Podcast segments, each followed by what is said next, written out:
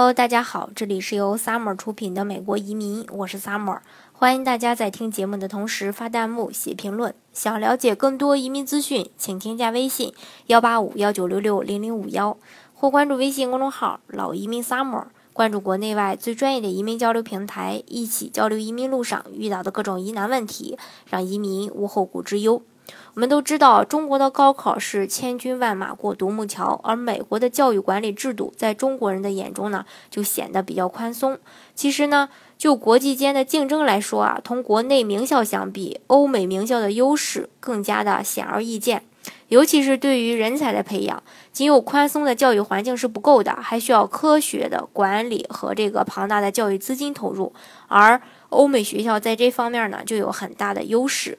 美国实行中小学义务教育制度，拥有绿卡呢，还能享受美国当地，呃，这个呃上学免费的这个福利。相对于赴美求学而言，每年花一到三万不等的美金，移民确实是一个更加超值的选择。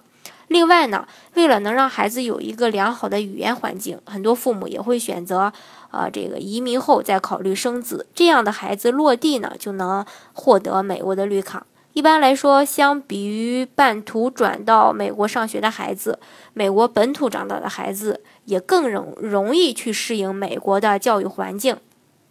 美国大学不论是质量还是数量上，其实都是属于世界前列的，这个也是大家都公认的。相对于当地人来说，申请名牌大学可能会更容易一些，花费更少一些。咱们以加州为例。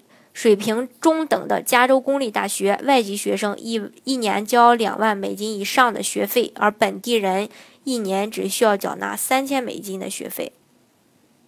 同样的，本地学生在申请大学奖学金方面也会有更少的一个限制。不少美国大学的奖学金呢，并不对外，就说并不对这个留学生开放的。十八岁以上的绿卡持有人可以在拿到绿卡当年申请各类类就各种类型的学生贷款。当这个绿卡人士读硕士，可一笔贷出六七万美金。毕业后找不到工作，可以不用还贷款；找到工作后分年还清。通常每年每月只拿工资的五至十分之一来还款。在美国，国家政策保证没有因经济困难而上不了学的人。而在国内呢，呃。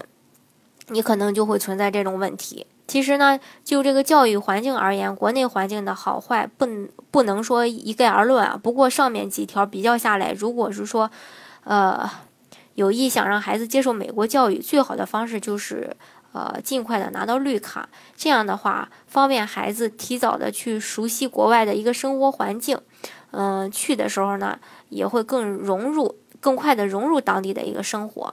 好，今天的节目呢，就为大家分享到这里。如果大家想具体的了解美国的移民政策的话，欢迎大家添加我的微信幺八五幺九六六零零五幺，或是关注微信公众号“老移民 summer”，关注国内外最专业的移民交流平台，一起交流移民路上遇到的各种疑难问题，让移民无后顾之忧。